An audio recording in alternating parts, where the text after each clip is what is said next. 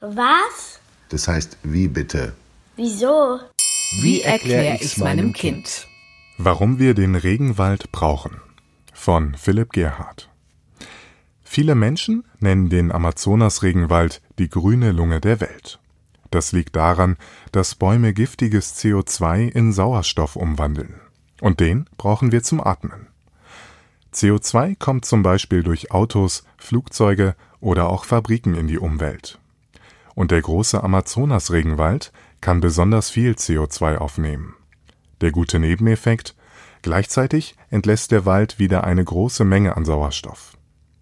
Diese Luft kommt uns auch in Europa zugute, obwohl der Amazonas weit weg in verschiedenen Ländern Südamerikas liegt. Das Gebiet ist allerdings bedroht. In Brasilien zerstören zahlreiche Brände große Teile des Waldes. Oft werden die Feuer von Bauern absichtlich gelegt. Die Landwirte benutzen die freien Flächen, in denen zuvor Flammen gewütet haben, um Rinder zu halten und Pflanzen anzubauen wo vorher bunte Vögel durch die Baumwipfel flogen und Jaguare durch das Unterholz schlichen, grasen später Rinderherden auf eintönigen Wiesen. Die Rinderzucht oder auch der Anbau von Nutzpflanzen wie Soja versprechen viel Geld. Deswegen unterstützt auch die Politik in Brasilien die Zerstörung des Regenwaldes. Und Brasilien steht nicht alleine da. Im Nachbarland Bolivien passiert dasselbe. Menschen überall auf der Erde sorgen sich darum, dass der schrumpfende Regenwald das Weltklima gefährdet. Die Verantwortlichen für die Brände denken dabei aber nicht daran, dass sie den Regenwald selbst brauchen. Für die Landwirtschaft braucht man nämlich Wasser. Und das muss irgendwo herkommen. Bäume nehmen nicht nur Wasser auf, sondern geben es über ihre Blätter wieder in die Luft ab. Dieser Vorgang heißt Transpiration oder auch Verdunstung. Ein einzelner Baum kann mehrere hundert Liter Wasser pro Tag verdunsten. Das in die Luft abgegebene Wasser kommt irgendwann natürlich wieder zurück zur Erde. Der Wald macht seinen eigenen Regen. Je mehr Bäume sterben und je größer die freien Flächen werden, desto weniger regnet es. Viehbauern müssen teilweise schon Wasser ankarren, damit ihre Rinder etwas zu trinken haben. Und das nur, weil es wegen des fehlenden Regenwaldes zu trocken wird. Auch den übrig gebliebenen Bäumen schadet die Trockenheit.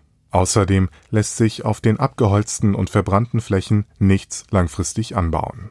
Es gibt so wenige Nährstoffe in den Böden, dass sie meistens für nur wenige Jahre benutzt werden können. Irgendwann wächst nichts mehr darauf und neue Flächen müssen her. Der Wald ist dann unwiederbringlich zerstört. Und mit ihm seine Bewohner, im Amazonas-Regenwald leben so viele verschiedene Tiere und Pflanzen, dass Wissenschaftler davon ausgehen, jede zehnte Art auf der Erde kommt dort vor. Viele Arten sind noch nicht einmal entdeckt worden. Alle Kreaturen zusammen geben dem Regenwald eine Atmosphäre, die sich anfühlt, als würde man einen eigenen, lebendigen Raum betreten. Von allen Seiten rufen und singen Tiere, das feuchte Klima ist allgegenwärtig. Die Regenwaldbewohner sind voneinander abhängig. Sie bilden ein System. Daher der Name Ökosystem. Zum Beispiel fressen Tapire die Früchte von Pflanzen und breiten so ihre Samen aus. Und wenn ein solches Ökosystem zerstört wird, kann es so nicht einfach wiederhergestellt werden. In Deutschland spricht man oft von Aufforstung, wenn neue Wälder angepflanzt werden.